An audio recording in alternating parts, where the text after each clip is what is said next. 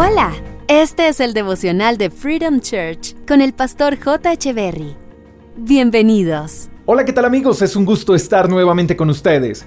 Oseas capítulo 12, verso 6 dice, Pídanle a Dios que les perdone, actúen con amor y con justicia y confíen siempre en su Dios. El pasaje nos extiende una interesante invitación y que no deberíamos olvidar de hoy en adelante.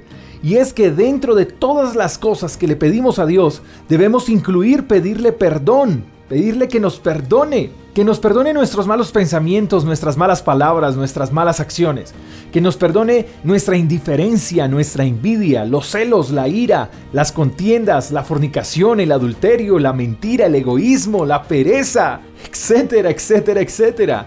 Ahora bien, la invitación no es solo pedir perdón, también la invitación incluye que actuemos con amor y con justicia. Eso quiere decir que todo lo que hagamos deberíamos hacerlo con amor.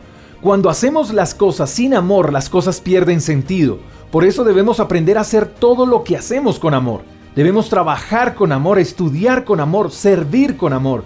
Porque hacer las cosas con amor hace que cometamos menos errores. Debemos actuar con amor y con justicia. Justicia es ser correcto en todo momento. No es sacar ventaja de las situaciones, es ser íntegro, es hacer las cosas buscando el bienestar de los demás y no solamente el bienestar personal.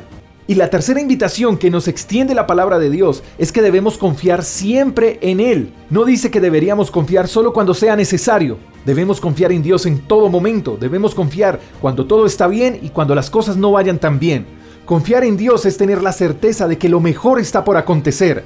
Si estás viviendo una linda temporada en tu vida, confiar en Dios es saber que Dios tiene algo mejor para ti. Y si quizás estás atravesando por un mal momento en tu vida, confiar en Dios es saber que Dios tiene todo bajo control y que habrá una mejor temporada para ti. Así que debemos aprender a pedir perdón por nuestros pecados, actuar con amor y justicia y a confiar en todo momento en nuestro buen Dios. Espero que tengas un buen día, te mando un fuerte abrazo, hasta la próxima. Chao, chao. Gracias por escuchar el devocional de Freedom Church con el pastor J. Echeverry. Si quieres saber más acerca de nuestra comunidad, síguenos en Instagram, arroba Freedom Church Call, y en nuestro canal de YouTube, Freedom Church Colombia. Hasta la próxima.